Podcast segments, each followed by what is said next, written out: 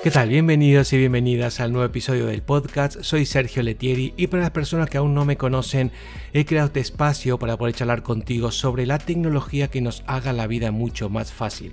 Eso sí, nada de especificaciones técnicas, solo hablaremos de su usabilidad de esos productos y apps que tanto nos interesan.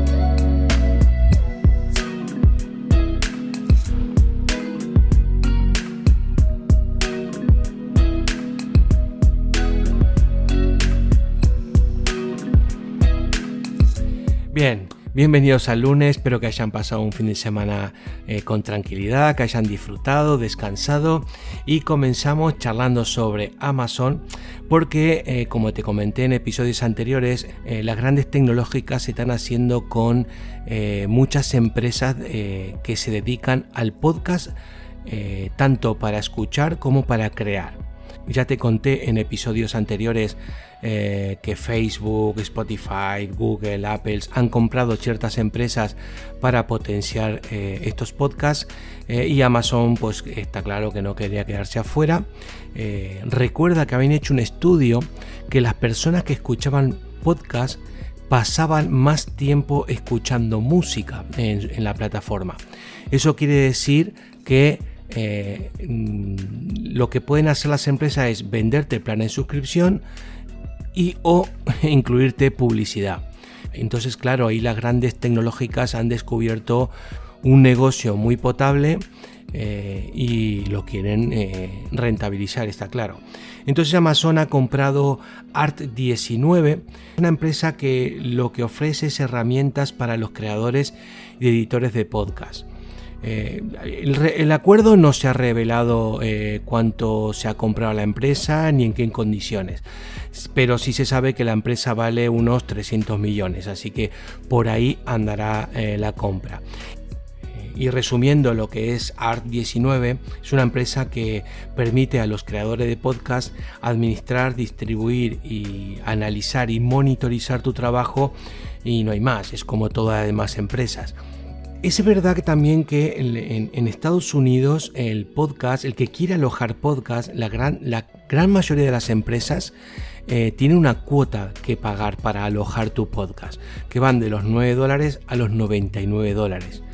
Claro, ahí ya tu audiencia tiene que ser eh, muy grande para poder pagar esa cuota para alojar tu podcast eh, y recuperarlo con, con publicidad también es, verdad que tanto Google como Apple y como Spotify por el momento subir eh, los podcasts son gratuitos, pero tienen limitaciones, o sea, tú no puedes analizar eh, cuánta gente lo escucha, cuántos suscriptores, por eso tú tienes que irte a empresas eh, ya de pagos que te brindan esa información, ¿vale?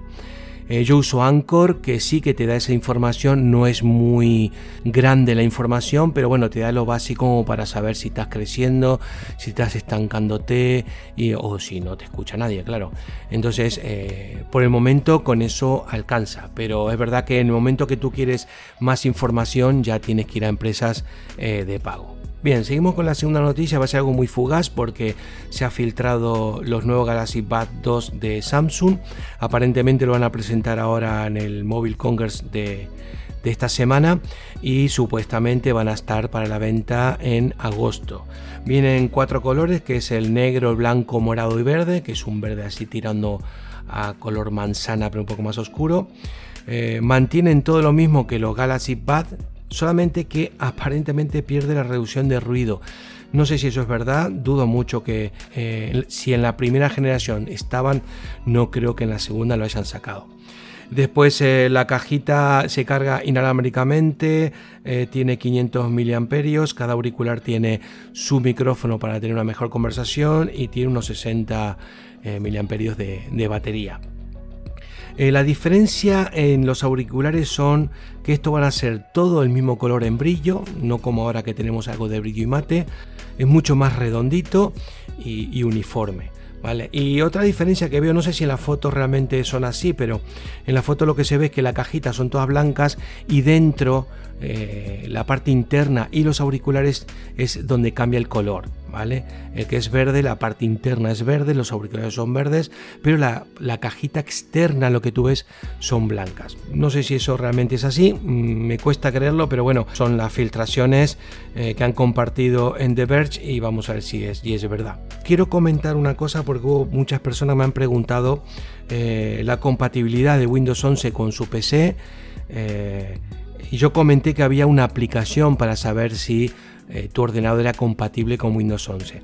la aplicación está en la propia página de Microsoft en la sección de Windows 11 y en la parte más inferior tendrás para descargar esa aplicación para saber si tu ordenador es compatible o no es compatible con Windows 11. En el caso de que no sea compatible te va a indicar qué parte del hardware de tu ordenador no es compatible, si es la CPU, si la placa base, si es eh, lo que sea, te lo va a indicar. Así que lo, quería comentar porque me han preguntado y digo, vale, lo voy a decir en el podcast para que otra gente también lo escuche y lo tenga presente de que en la página oficial de Microsoft tienes para descargártelo, ¿vale? Lo descargas, lo instalas y te va a indicar eh, eh, la compatibilidad, si tiene o no tiene y si no tiene, cuáles son el hardware que no es compatible. Vale, eh, terminando ya con, con, Windows, porque era algo que quería comentar que me han preguntado, vamos a pasar eh, a Telegram porque por fin, por fin, después de más de un año de espera, que por ejemplo eh, WhatsApp ya tiene videollamadas, pues Telegram ya ha incluido esta semana en una, en una actualización oficial. se puede hacer videollamadas grupales hasta 30 personas que dicen que en el futuro eso se va a ampliar. Va a estar disponible tanto para Android, iOS y para PC. Aparte de hacer videollamada con 30 personas a, la vez, también han agregado la función de activar la cámara para poder compartir la pantalla. Por ejemplo, si quieres compartir eh, un software o, una, o un, software en directo o un tutorial en directo y quieres explicar sobre un programa, eh, tienes la opción de compartir la pantalla.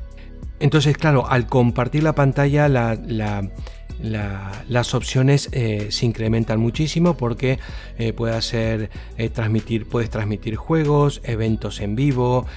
Y también han agregado en la última actualización algunas novedades como por ejemplo las pantallas, los fondos de pantallas animados, animaciones al enviar mensaje, un nuevo menú para bots y alguna y una, hay una nueva forma de importar sticker entre otras funciones que han, que han agregado en la última actualización. Bueno, hasta aquí las noticias de hoy. Espero que te haya entretenido, espero que te haya gustado. Te animo a que te suscribas para que te lleguen notificaciones de los últimos episodios que vaya sacando. Si crees que a alguien le puede gustar, compártelo, así me ayudarás eh, en el podcast. Y nada más, nos vemos mañana. Hasta mañana.